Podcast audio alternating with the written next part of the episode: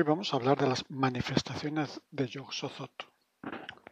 Los personajes de Sir Danich están tocados por este dios exterior y por tanto sus capacidades especiales estarán relacionadas con aquellas características que definen a Yog-Sothoth. Es por ello que estas capacidades especiales estarán englobadas en uno de estos cinco temas, con el tiempo, con la percepción, con moldear la realidad, moldear la mente o caminar entre planos. Unos ejemplos sencillos para cada una. Relacionados con el tiempo, el PJ tendría la habilidad de influir en o recibir información sobre su propia línea temporal o la de otros. Por ejemplo, Aaron es capaz de percibir el pasado de otras personas. Mientras habla con un guardia, le toca distraídamente el hombro y así es capaz de leer el trayecto que acaba de hacer por el interior de las instalaciones, descubriendo dónde se han encerrado sus compañeros y el camino que hay que recorrer para llegar a ellos. En cuanto a la percepción, el PJ podría tener la habilidad de encontrar o descubrir la localización de un objeto del que solo tenga noticias o detectar la presencia de objetos o personas en las cercanías, fuera de su línea de visión. Por ejemplo, Caroline es capaz de orientarse en un entorno desconocido. Imaginemos que su grupo han accedido a la zona restringida del puerto donde se encuentran los almacenes de tránsito internacional.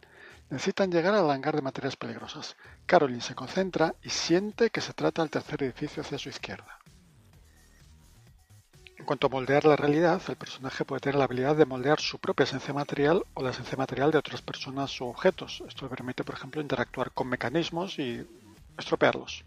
O incluso podría manipular las ondas de energía. Las energías, al fin y al cabo, también son materia, así que podría manipular la electricidad, los fotones, generar sonido, cambiar la composición del aire.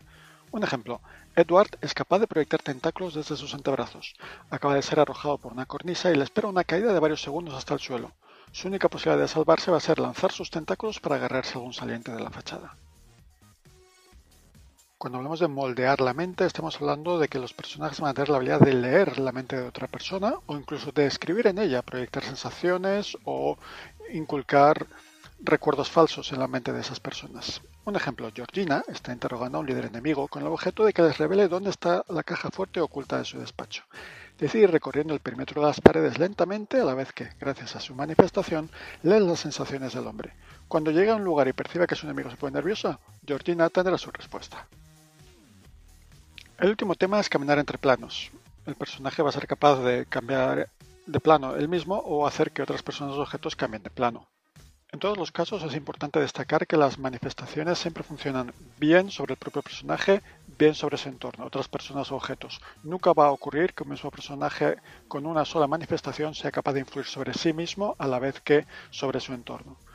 Si puedes cambiar de plano tú mismo, puedes ir tú, pero no puedes llevarte a nadie. Si puedes hacer que otras personas cambien de plano, puedes mandarlas allí, pero no puedes ir tú con ellos.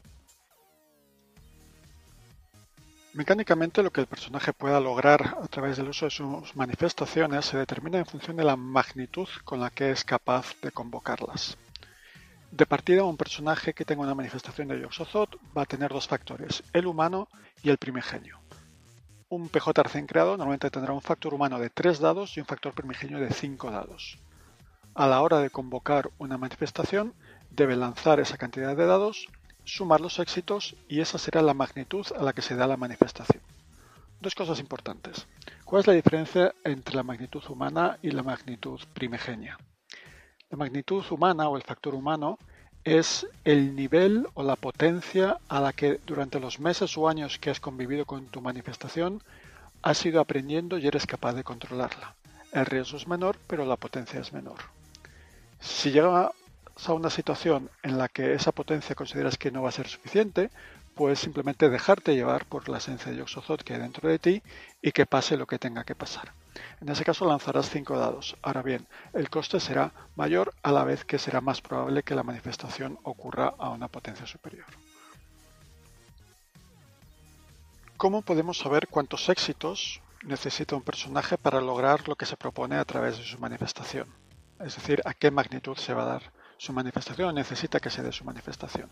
Las manifestaciones se basan en cinco criterios, como se puede ver en la tabla de la ficha. Distancia y visibilidad, predisposición del objetivo, tamaño o número de objetivos, tiempo y duración. La distancia y visibilidad siempre nos dice si la manifestación tiene un objetivo que no es el propio marcado, entonces ese objetivo estará a una distancia concreta, será visible o no será visible. En función de esa distancia el factor de distancia-visibilidad requerirá una cierta magnitud. Si nuestro objetivo está a 8 metros, nos valdrá con una magnitud 2. Si está a 60 metros, es más de 50 menos de 100, necesitaremos una magnitud 4. En cuanto a predisposición del objetivo, lo que nos importa es saber cuál es la situación inicial de esa víctima o de esa persona con la que estamos interactuando. Si queremos, por ejemplo, convencerle para que confíe en nosotros, será mucho más fácil convencer a alguien que es neutral o incluso amigable que convencer a alguien que nos ve como un enemigo. Esos cambios de muescas que veis en la tabla se refieren a una escala de cinco diferentes estados que puede tener un PNJ con respecto a un PJ. El tamaño de número de objetivos lógicamente nos dice a cuántas personas queremos influir o sobre qué queremos influir. No es lo mismo hacer cambiar de plano un teléfono móvil que un caballo que una furgoneta. El tiempo nos habla de las manifestaciones que tienen que ver con leer o influir en el pasado o en el futuro.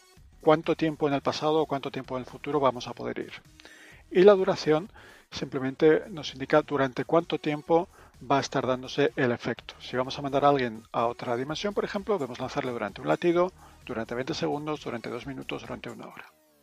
Las magnitudes hay que entender que funcionan como círculos concéntricos. Si, por ejemplo, tú quieres mandar a los tres guardias de seguridad a otro plano durante 2 minutos, por el tamaño del número de objetivos necesitarás magnitud 2, pero por la duración necesitarás 3 hasta 2 minutos. Eso significa que necesitarás la magnitud a nivel 3.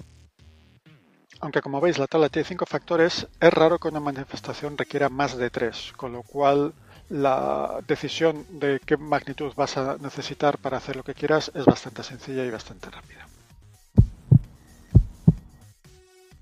Y finalmente, ¿cuál es el coste de utilizar estas manifestaciones? Lógicamente, como decíamos, al dejarte llevar o al dejar pasar la esencia de Yoxozoto a través de ti, estás aceptando tu parte divina, tu parte primigenia y te estás dejando llevar, estás acercándote a ese umbral donde te espera Yoxozoto. Si estás utilizando tu manifestación con el factor humano, pase lo que pase, vas a dar lo que se llama un paso hacia el umbral, marcarás una casilla. Si estás utilizando tu manifestación con el factor primigenio, entonces tacharás tantas casillas como éxitos has conseguido en tu tirada. Cuando alcances 8 casillas, llegarás al primer hito. En ese momento, la esencia de Yoxozoth ya empieza a corromperte físicamente y tendrás una deformidad física menor, algo que todavía será fácil de ocultar del, del, público en general. Quizá las venas de tus brazos se han vuelto negras o quizá tienes marcas en el cuello. Siempre puedes llevar una bufanda o un pañuelo seguirás añadiendo pasos y cuando marques otros 8 llegarás al segundo hito. En este caso esa deformidad física ya es evidente y te va a crear un problema para continuar viviendo en sociedad con normalidad. Quizá vas a estar obligado a llevar una máscara todo el tiempo, por ejemplo. Obviamente en el manual completo se definen mecanismos para borrar algunos de los, de los pasos que das y por tanto retrasar este destino inevitable de hacerte uno con Yoxozoto. Y estos son los mecanismos básicos de Sir Danich. Obviamente algunos detalles más, algunas excepciones que vienen explicadas en el manual completo. Esperamos que este vídeo os haya resultado interesante y os invitamos a ver el siguiente, en el que empezaremos a explicar cómo gestionar el combate y el daño.